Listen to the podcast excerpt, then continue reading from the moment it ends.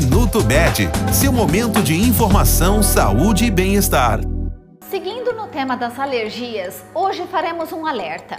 Em alguns casos, elas podem ser muito perigosas e oferecer grandes riscos para a saúde. A anafilaxia, por exemplo, caracteriza-se como uma reação alérgica exagerada, que apresenta sintomas mais intensos e de rápida evolução em diversas partes do corpo.